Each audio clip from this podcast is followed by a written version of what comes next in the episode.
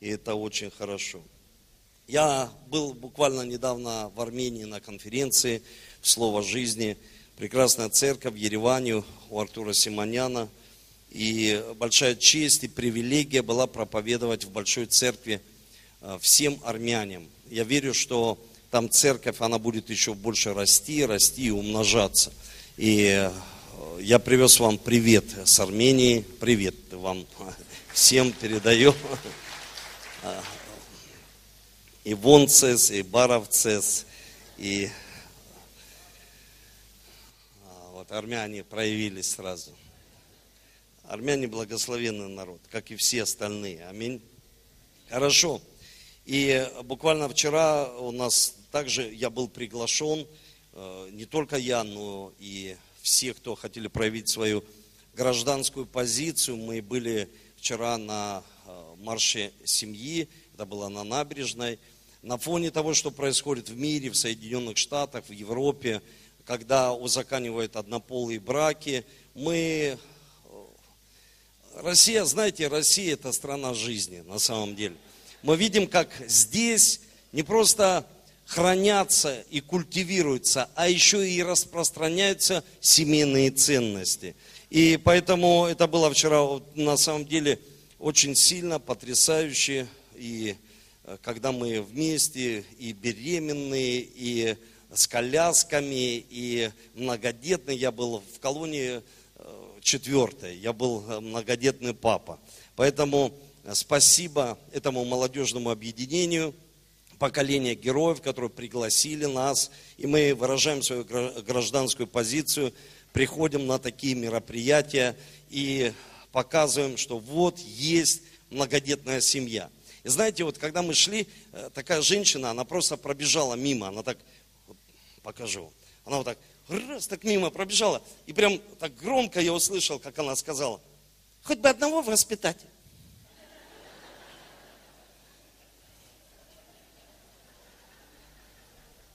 А я иду, там Алису посадил, там с Давидом, со всеми идем. Хоть бы одного воспитать. С Богом можно воспитать тысячи. Скажите аминь. Бог дает мудрость воспитывать тысячи людей.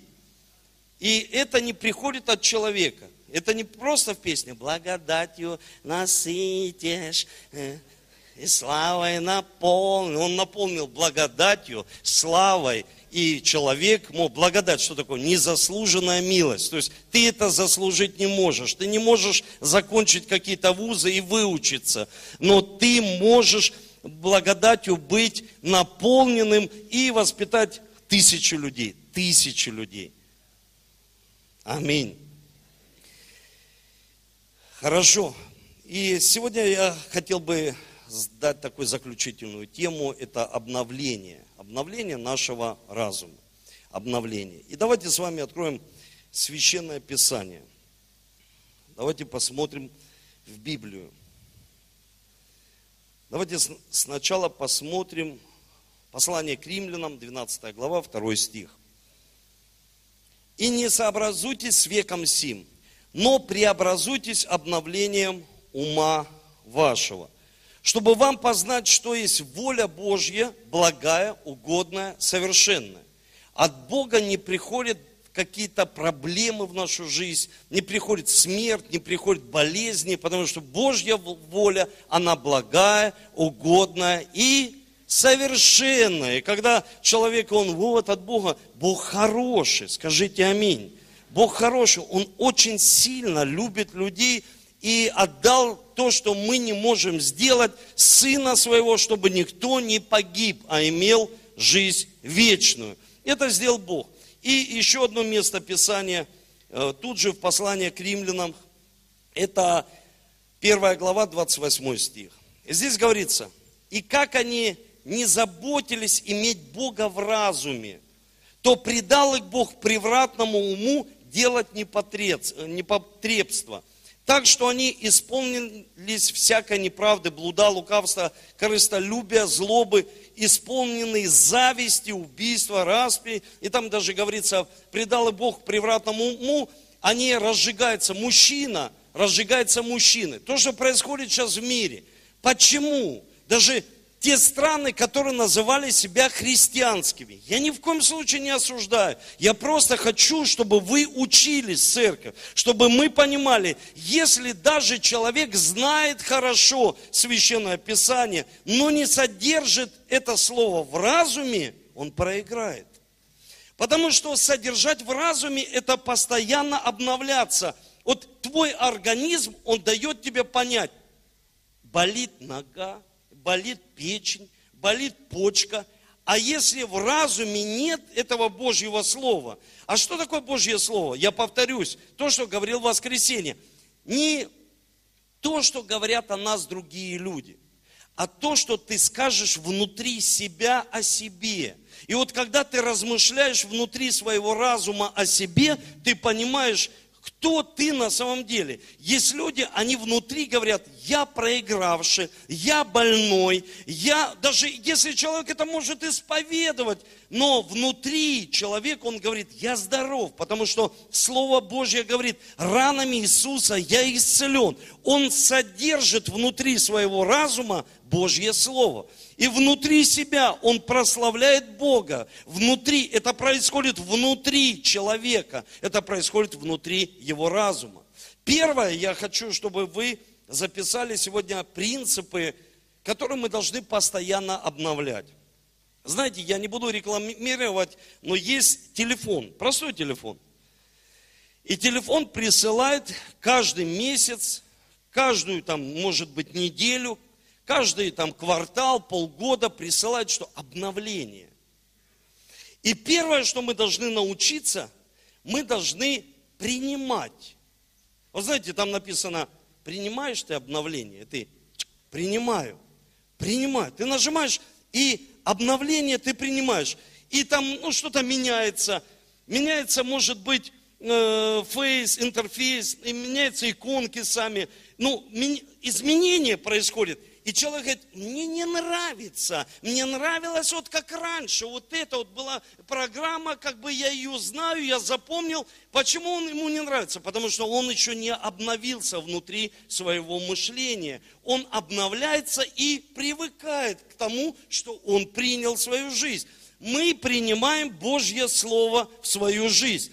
И мы начинаем привыкать к новой жизни во Христе Иисусе. Не просто так мы провозглашаем новое начало, новое начало. Но человек должен привыкнуть к этому новому началу. Оно же на самом деле новое начало. Он был одинокий или она была одинокая, сейчас муж и жена. Но они привыкают делить эту большую кровать или маленькую. Они привыкают, разные характеры привыкают к новому началу. И человек привыкает к жизни христианства христианской, жить Словом Божьим, а не так, как он привык всю жизнь. Понимаете? То есть происходит обновление. И первое, принять. Вера, уверенность в невидимом и ожидание. Ожида... Ты ожидаешь, ты принимаешь. Второе. Второе. Человек должен иметь то, что он обновляет. Если у него ничего нет, нечего обновить. Понимаете, да? То есть человек должен иметь базу, принципы, приоритеты, ценности, там, я не знаю, ну, как, как хочешь, так и называй. Но человек верующий, он должен иметь основание, что он должен постоянно обновлять. И второе, второе это настроиться, настроиться на победу. Правильный настрой – правильный настрой. Это не просто хорошие манеры. Это состояние ума. Что такое правильный настрой? Состояние человеческого ума. Он настраивается. Я общаюсь с одной э, женщиной. Она торгует. У нее есть определенная точка. И она говорит, пастор Эдуард, я не знаю, я видела какую-то женщину, которая что-то вылила или что-то подписала и кинула. И у меня плохие продажи.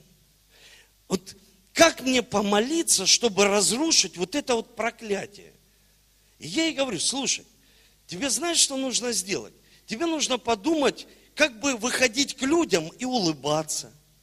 Как бы сделать какую-то новую прическу, чтобы хорошо выглядеть. Я не знаю, поработать над своим, ну, вообще, словарным запасом, книжки почитать, чтобы просто знать и выйти, пообщаться, настрой. Когда я сегодня будил Сашу, я ему сказал, Саша, ты должен настроиться на победу. Он выиграл 2-1. Э, Давид там выиграл 3-0 или 4-0. То есть самое важное настроиться на победу. Не жить вот этим, что кто-то проклинает. Если ты во Христе, незаконное проклятие не сбудется. И человек все живет вот это религиозное мышление. Проклятие наложили, кинули, подписали. Слушай, уже все на кресте. Скажи, уже все на кресте. Нужно просто здесь обновиться, чтобы человек обновился, чтобы он улыбнулся, встретил людей. Приезжаешь там в какое-то место, смотришь, хозяин понял это, вышел, встретил, там улыбается, подарок подарил. А мы вчера сели в самолет, такая стюардесса идет, такая, она прям, молчать! Человек какой аж испугался. А не сидеть, ребенка пристегнуть. Ты понимаешь? Что ей надоело, надоело, ну, когда, знаете, вот просто хаос. Понятно, но настрой. Утром встал, и ты настраиваешься. Вот смотрите, утром человек встал, он настроился прийти в церковь. Он настроился. Вот я объясню. Он настроился, это внутреннее наше состояние. Настрой определяется в нашем отношении к определенному делу. Вот настрой жить в семье, настрой жить в церкви, настрой жить с Богом, это внутреннее состояние, это наше отношение, отношение. Отношение мотивируется чем? Любовью. Нет любви, безответственность. Есть любовь, правильное отношение к делу. Потому что человек мотивирован чем? Любовью. Он не поверхностный человек по отношению к своей семье. Его нельзя заставить приходить домой и любить свою жену, любить своих детей. Если у него нет любви, вот настрой. Кто-то сегодня пришел на молитву, а кто-то нет. Человек приходит к Богу на молитву, потому что он Бога любит, а не потому, что ему сказали, нужно прийти. Человек приходит домой к своей супруге, потому что он ну, любит своих детей, а не потому, что ему сказали. Он служит Богу не потому, что ему сказали, служи давай Богу, а он любит. Если он делает это без любви, тогда что происходит? Нет плода. Если он занимается бизнесом или выходит на работу, опять это работа, и он идет на эту работу, как на каторгу, садится там, и говорит, там кто-то кинул, там что-то заколдовали. Он не любит. Аминь. Он просто не любит. И поэтому правильно настраиваться. Третье. Третье. Хотите четвертое? Пусть будет пятое у вас. Дело не в этом. Э, дело в том, что вы молодцы, вы записываете. Чтобы человек мог войти в успех, чтобы человек был успешным человеком, чтобы человек был благословенным во Христе, он должен научиться терпеть боль. Терпеть боль. Мы делаем каждый год, в этом году мне все подходят и спрашивают, ну что, пастор, пасторский поход – пасторский поход в горы. Кто вот был вообще в горах и вот ходил вот такой экстремальный поход? И ты понимаешь, он пасторский поход. То есть я пастор церкви, и я иду в поход. С, с, я ну, нормально выгляжу, но я борюсь с весом. Я всегда хочу, чтобы худой Эдуард вышел наружу. Потому что иногда ты, особенно когда больно, а в боли ты терпишь, и ты идешь. А ты смотришь, они все смотрят на тебя. Пастор Эдуард, ты идешь и думаешь внутри, зачем я это сделал?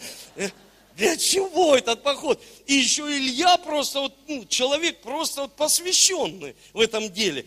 И ему говорят, Илья, ты что, когда этот, вот этот подъем закончится? Он говорит, пастор, еще, мы даже до половины не дошли.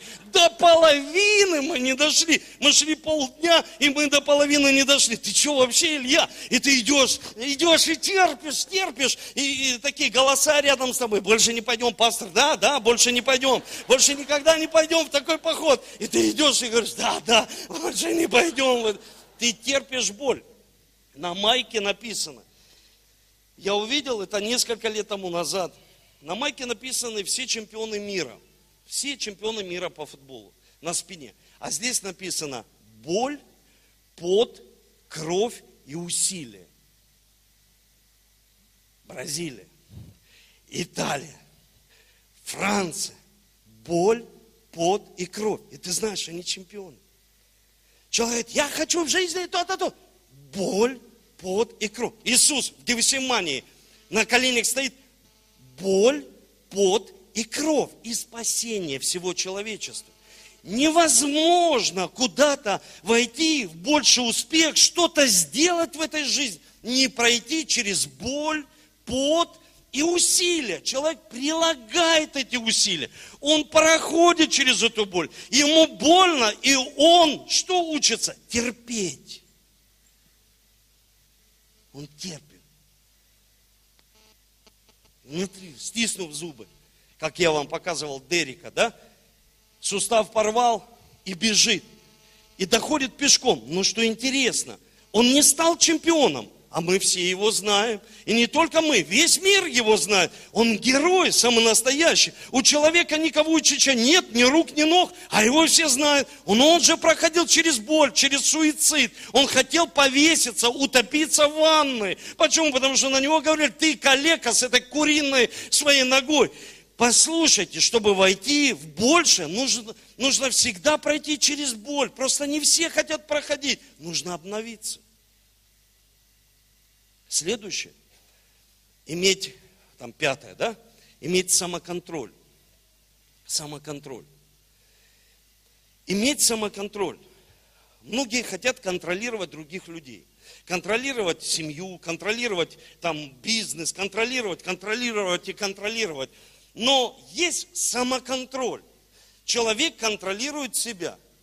Я, э, если честно сказать, очень чуть-чуть подустал. Потому что мы в Армению полетели, когда два дня назад, очень рано встали в 4 утра, целый день конференция, утром опять конференция, целый день, и вылетели опять рано утром. Прилетел сюда, в Ростов, э, там пошел на все эти мероприятия и поехал потом покушать. Мы поехали в гости к Бураковым. И я говорю, Павел, вот мы поели, и Ольге говорю, теперь домой. Потому что нужно раньше лечь, потому что нужно раньше встать. Как ты управляешь своей жизнью, то ты увидишь свою жизнь. Самоконтроль. Что такое самоконтроль? Ты что-то делаешь, и за это отвечаешь сам. И что-то не делаешь тоже. Самоконтроль. Бог ставит два дерева в Эдемском саду. Древо познания добра и зла и древо жизни. Утром встает человек и выбирает древо жизни и, или дерево познания добра и зла. Что же мне выбрать? Когда я вкушаю от древа жизни, и Адам вкусил от древа жизни, он вкусил через Божье Слово. Бог приходил и говорил, Адам, сделай то-то, то-то, называй зверей, я даю тебе помощницу. Бог давал указания. И он имел контакт с этим деревом жизни через Божье Слово. Человек встал, и вопрос, имеешь ты контакт с Божьим Словом или нет? Древо познания добра и зла – это твои желания, это проявление воли, эмоций. Что сделал дьявол? Он пробудил. И человек чаще всего что-то делает на эмоциях и вкушает от другого дерева. Постоянно что-то сделает, а потом говорит, зачем я это сделал? Он начинает жалеть, зачем я это сделал? Мы стоим каждый день перед выбором. И мы должны обладать этим самоконтролем, чтобы в своей жизни иметь благословение и стать этим благословением для других народов. Армяне, грузин, для русских и вообще других людей, которые сейчас во всем мире проблемы происходят, чтобы стать благословен. Для целых наций и народов нужно иметь самоконтроль. Скажите аминь. Самый неэгоистичный человек, не эгоистичный, Потому что, когда человек не может контролировать себя, он становится эгоистом. И вот как посмотреть, имеет человек самоконтроль или нет? Человек, который имеет самоконтроль в своей жизни, он не становится бременем для окружающих людей. Бременем для своей семьи, для окружающих людей. Что такое бремя? Бремя, когда человек постоянно дайте, дайте, вы должны, вы должны мне дать, дать, дать, дать, дать. Человек дает, он даятель. Он имеет самоконтроль. Он становится даятелем. А тот человек, который все бремя, все плохо, бремя, у него нет вот этого позитивного настроя, потому что человек с правильным настроем, он ищет возможность выхода постоянно из сложных ситуаций. Он, выж... он ищет этот выход и его находит. Если он не имеет правильного настроя, он всегда жалуется. Он всегда в проблеме. Шестое. Или пятое. Шестое. Уделяйте внимание деталям. Деталям. Уделяйте внимание деталям. Есть такая ну, ну, успешные люди, так, как уже поговорка такой, так, присказка. Дьявол прячется в деталях. Один человек перед своей смертью, с которым я имел общение по телефону, у него были большие проблемы. И он заболел, и я с ним общался, и он мне сказал, я даю тебе наставление – всегда обращай в своей жизни на маленькие детали. Многие люди не обращают внимания, но потом, когда приходит поражение в их жизнь, они говорят, вот, вот эту маленькую деталь, я не посмотрел, что-то в договоре, что-то в жизни, что-то вот какую-то маленькую. И когда человек обращает внимание на детали, он смотрит на иголку в стоге сена. Многие не замечают. И Иисус дал урок своим ученикам. Он говорит, смотрите, я накормил пять тысяч, не считая жены детей, а теперь иди идите и что сделайте? А теперь идите и соберите все, что осталось. И когда вы соберете все, что осталось, они собрали, это было 12 мешков. Вы представляете, когда люди не замечают детали, маленькие детали, они не замечают, и это скапливается столько много всего, может быть хорошего, а может быть и негативного в нашей жизни. Поэтому нам нужно научиться обновляться в этом, чтобы всегда смотреть на какие-то маленькие вещи. Есть крайность.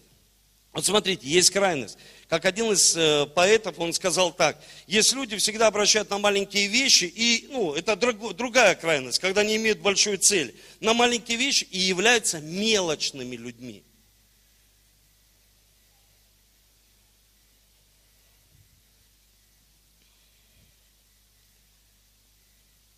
Посадите человека.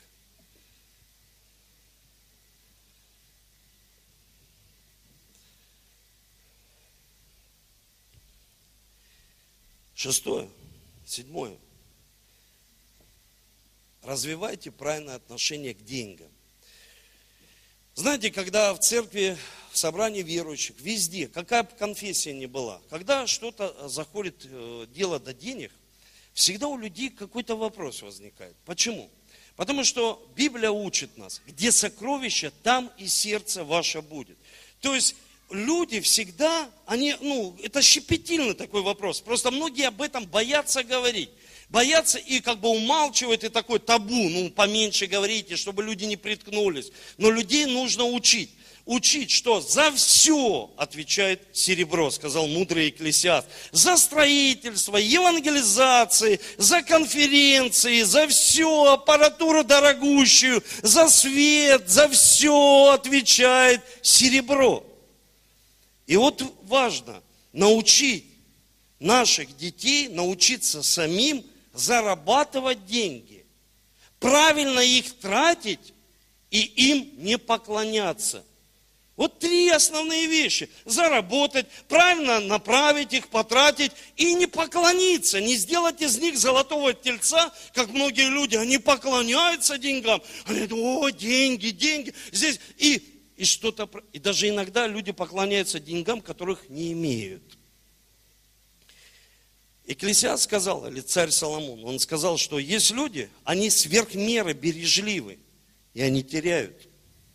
А есть люди, наоборот, у них проблема, они, знаете, такие вот, ну, все, они начинают гулять по полной программе, и все тратят и не оставляют наследство своим детям. А мы должны оставить своим детям как материальное, но так и духовное. Духовное впереди, но оставить еще своим детям собственность. И это нормально, это хорошо, этому учит Библия. В Библии говорится, что не дети для своих родителей, а родители для своих детей. И очень важно заработать, правильно направить и не поклониться им. Правильное отношение к деньгам. Правильное отношение, чтобы человек знал, что для него деньги. Деньги – это то, на что он тратит свою жизнь. Вы представляете? Время, потенциалы, дары. Тратит человек всю жизнь, меняет свою жизнь на бумажные знаки. И поэтому, конечно, это для него очень щепетильная тема, что он меняет свою жизнь, поменял свою жизнь. Но очень важно заработать, правильно направить, вложить. Если человек вкладывает, там откладывает, собирает, инвестирует, имеет какие-то инвестиции в своей жизни, доходы, да пусть пять у тебя будет, и, и вообще источник, ну не источник, а канала дохода, потому что источник наш Бог. Но очень важно не поклониться поклоняться источнику, который является Бог. Он открывает каналы. Скажите аминь. Скажи тому, кто рядом, Он открывает каналы. Следующий пункт – это дорожи временем. Дорожи временем. Вот я дорожу временем. Мне осталось очень мало проповедовать, и меня часы контролируют. В Библии говорится, что человек живет 80 лет. А может быть и прожить 120 лет, да, там. Ну, правильно? Но Библия также говорит, ты не знаешь, что с тобой будет завтра. Знаете, какой старый человек? Старый человек, который в 91, он сказал, старый человек это когда человек 20 минут встает со стула. Это старый человек.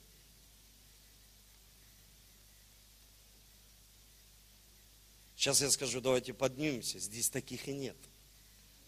Но когда я скажу, цени свое время, человек, ой, ты что, я молодой, я, я наоборот, в летах преклонных, мне еще столько всего. Я, ты не знаешь, что будет с тобой завтра. Мы не можем, вот я часы выключу, я пастор церкви, выключил, но время не остановилось. Мы не можем контролировать время. Есть пожиратели времени – есть просто мудрость. Сколько ты тратишь время на общение с Богом, сколько ты тратишь времени, вкладывая в свои мозги, сколько ты тратишь время, занимаясь там спортом, сколько ты тратишь время, общаясь со своими детьми, учениками, сколько время, время, ценить время, ценить каждую минуту, каждую неделю, каждый час, каждый год, ценить время. Скажите, ценить время. Но мы не можем им управлять. Мы не управляем временем. Человек всегда скажет, мне мало времени, потому что нет самоконтроля.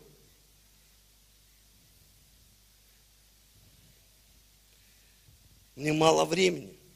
Мудро используй время, планируй, ставь цели, исследуй, ис... читай, познавай. Правильно используй время. Я очень люблю много читать. Я плачу цену за эти книги. Самые хорошие книги в книжном магазине. Есть в электронном виде, но я иду в книжный магазин. Простой книжный магазин. Иду там и покупаю дорогие книги, потому что нужно вкладываться. Раньше я ненавидел читать. Знаете, я, когда мне говорят, Морис Дрион, я говорю, мама читала. Это, например, Драйзер, мама читала. Я говорю, ты что, тебя что, в книге? Да, мама читала нам в детстве книги. Мы садились, и она читала. Я помню каждую книгу, я помню о чем. Я помню там продавец воздуха и все, все эти книги. Но читать сам я ненавидел. Я Карсона, одну книгу в детстве, которую меня заставляли, заставляют, я говорю, да отстаньте с этим Карсоном, я уже скоро сам пропеллер этот буду иметь, я буду летать здесь. Ну, не люблю. Сейчас нужно читать, нужно ценить время, нужно быть не просто, знаете, книжником, книжник, человек-книжник, искать практические знания, практический опыт. Скажите аминь. Ставьте перед собой конкретные цели. У кого есть цель? У кого есть жизненная цель? Вот знаете, Ради нее ты все отдашь. Вот ради жизненной цели. Вот у кого есть? Молодцы. У всех есть. Почти. Ученые установили, они говорят, с человеком что-то происходит, с его мозгами, с его вообще внутренностью, с его мотивацией, с его внешностью. Что-то происходит, если у него есть жизненная цель. Если у него есть жизненная цель, это сохраняет его здесь на земле. Он ради чего-то живет. Он достигает, отодвигает еще, достигает и еще-то. Он может ее сделать вечной своей целью, большей целью. Мы сейчас были на конференции, и один проповедник сказал очень интересную мысль. Он сказал так, чтобы повлиять в этом мире, изменить этот мир – Измени свой мир. Измени свой мир. Люди хотят изменить что-то, сделать, цели какие-то. Измени свой мир.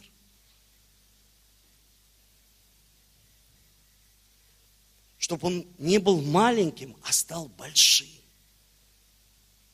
Чтобы человек, который имеет, хотя бы насладился в этой жизни поездкой отдохнул. Есть люди, простите, скряги, они говорят, ну, у меня нет никак. Я свою маму за 25 лет заставил, я знаю это поколение, я знаю, которые все отдадут, все, последнее снимут, говорят, на, лишь бы ты поехал, лишь бы что-то у тебя было. И я говорю, нет, мама, ты не права, это неправильно. Это неправильно. Ты должна меняться, и ты должна изменять людей, которые идут за тобой. Это неправильно. Ты должна поехать в санаторий и отдохнуть. Потому что если при этой жизни люди прячут матрасы в банке, куда-то что-то в банке закатывают, но они не вкладываются. У них нет никаких целей.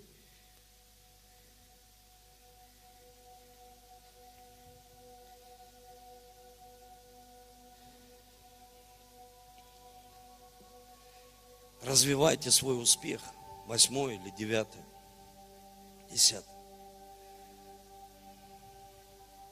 Есть люди, наполненные. Проснулся человек, а в голове столько хлама. Пришли человеку и сказали, воду отключаем у тебя. Ой, я не заплатил. Алло, придите в институт, вы отчислены. И человек, как верующий, как с пораженным духом, все начинает, начинает и бросает. У кого есть дети? Не передайте своим детям вирус, что-то начинать и бросать начинать и бросать. Это как вирусная инфекция, когда люди начинают бросать. Они не развивают свой успех, они не хотят его развивать дальше. Они просто начинают бросили, начинают бросили, и потом накапливается столько этого хлама в жизни.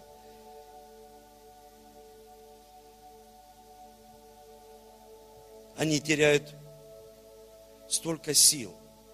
Вырабатывайте привычку благословенных людей, которые, смотришь, начали семью, проходят через боль, самоконтроль, они такие проходят через все, начали ходить в церковь, проходят, начали жить с Богом, и ты не видишь их в пивной, ты не видишь их на каких-то сомнительных э, местах или там квартирах, ты видишь этих людей, они начали, и они все, они все здесь, они с Богом, они как вкопанные стоят. Почему? Потому что у них есть эта хорошая привычка благословенного человека. Вот это нужно обновлять. Если этого нет, обновлять нечего. Люди все обновляются, обновляются. Что ты обновляешь?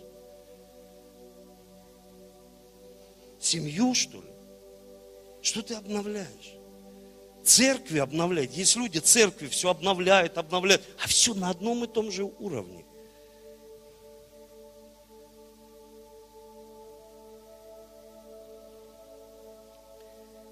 Будьте дисциплинированы. Дисциплина. Человек должен иметь дисциплину. Я хочу прочитать это место, которое мне очень нравится. Это притчи, 29 глава, 18 стих. Без откровения свыше народ не обуздан – но соблюдающий закон блажен. Но мне больше нравится это место в нашем русском переводе, чтобы до людей доходило. Где нет откровения свыше, народ распоясывается. Но счастливы те, кто хранит закон. Народ распоясывается. Почему смотришь, человек распоясанный такой, ну, ничего не доделывает, нет никакой цели в его жизни. Он просто никуда не стремится. Он распоясанный человек. Он может сделать это, может оставить, может может пообещать и не сделать. Может просто сказать, что приду и не придет. Может пообещать, что выйдет на работу и не сделает. Может пообещать. Него нет дисциплины. Зачем дисциплина человеку, который никуда не стремится, который ни о чем не мечтает, который не имеет цели? Вы должны сегодня поставить цель, у кого нет цели, иметь цель. Поставить цель, иметь цель. Вот так важно. Поставить цель, иметь цель. Глобальную цель, маленькую цель, хотя бы маленькую, достичь чего-то в этой жизни, но не бросить.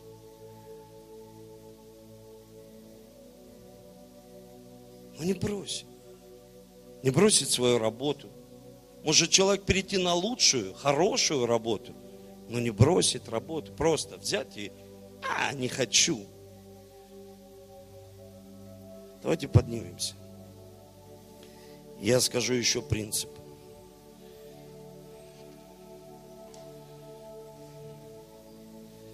И люди сразу, какой? Молодцы. Постоянно учитесь постоянно учитесь. Каждый человек на этом месте, он ученик Иисуса Христа. Просто не все хотят учиться. Многие люди хотят учить. Мне один человек говорит, я уже пастор такой вообще возрос. Когда я уже, дай мне вот эту вот платформу, я сейчас учить всех буду. Да ты молодец, конечно. Но я в твоей жизни самоконтроля не вижу. Сегодня ты хочешь учить. Пройдет еще месяц, ты скажешь, пастор плохой, и развернешься и уйдешь. Мне не дают учить. Мне не дают реализовать. Да реализуйся, пожалуйста, учи, стань спортсменом, бизнесменом, просто, просто человеком, учи тех людей, которые вокруг тебя в обществе, повлияй на свой мир. Расширь его, не будь маленьким внутри, чтобы мы не были маленькими внутри. Поэтому мы мечтаем о миллионах спасенных. Вы слышите? Это, пастор, невозможно. Мне нравится, когда Нику Вуйчич, он говорит, вы видите руки мои? Нет, ноги, нет. Он говорит, но не говорит о том, что у меня их нет. Нашему недавно служителю, пастору, Моздоке, прекрасная священническая семья. Ошибка врача, неправильно поставил катетер. Человеку отрезали руку. Занес инфекцию. Это пастор церкви. Он говорит, первое, я прощаю, прощаю. Я не хочу в ад и не хочу учить, учить людей горечи. Проходить человек должен через боль, но не стать болью. Болью вокруг, болью для кого-то. Постоянно боль, боль, боль. Проходить. И он, знаете, что мне сказал? Второе. Пастор, ты знаешь, а я руку чувствую. Я не знаю, как это называется термин в медицине, когда человек все равно чувствует внутри, у него есть рука, рука есть. Он говорит, а я руку чувствую. Она есть. Хочу Библию взять, хочу микрофон взять, хочу взять. Раз ее нет, а я ее чувствую. Когда он мне это сказал, вот такие люди, когда они в этой жизни только надеются на Иисуса, когда мы пойдем в вечность или к Богу, или нет, люди будут все чувствовать. Но это хотя бы смочи мне, хотя бы люди не могут отказаться, они не могут контролировать себя, дисциплинировать себя, чтобы не вкусить от этого древа познания добра и зла. Они говорят, ну не могу я в этой жизни отказаться. Если нет руки и чувствую. Я помню, когда я учился в академии, и один академик рассказывал мне случай, когда у человека была клиническая смерть, и он просто от тела, он говорит, я от, отошел, он всю жизнь был слепым. Он вышел из тела, он говорит, я вижу себя, как я лежу здесь, я себя как бы не ощущаю, что меня нет. Я чувствую, что я есть. Но я смотрю, я лежу. И мне делают вот это, знаете, как называется это? Электрошок. Я вижу себя. И когда сделали, я пришел в себя. И я опять не вижу. Но когда я вышел из тела, я видел. Ты понимаешь, человек имеет живую душу. И последнее, что я хочу сказать. Всегда человек должен обострять свое восприятие к жизни. Иметь вот это восприятие к жизни, к людям. Как это можно? Только когда иметь общение с Духом Святым, человек имеет чувствование к людям. Он имеет чувствование, он получает подарок от Бога. Что? Дар, подарок. Это дар в переводе. Подарок развлечения духов. Он понимает с кем мне нужно иметь дело, с кем мне идти по этой жизни, с кем мне дружить, с кем мне быть. Он имеет внутреннее чувствование. Чувство, это так важно. Иметь интуитивно, развивать это в себе. Мы же духовные люди. Не просто духовные петь, не просто духовные что-то делать, а духовные чувствовать на уровне Духа, общаться с Духом Святым, чтобы Он даровал человеку свои подарки иметь чувствование к жизни. Иметь чувствование, что ему делать, а что нет. И Дух Святой сто процентов скажет.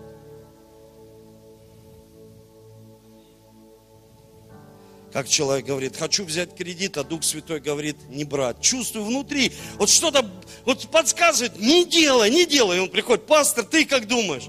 Вот ты как думаешь? Тебе же уже сказал Дух Святой.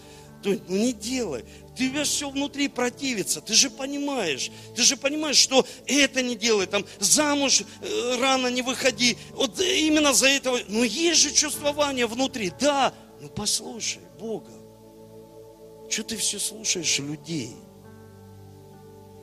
Он же живой Бог.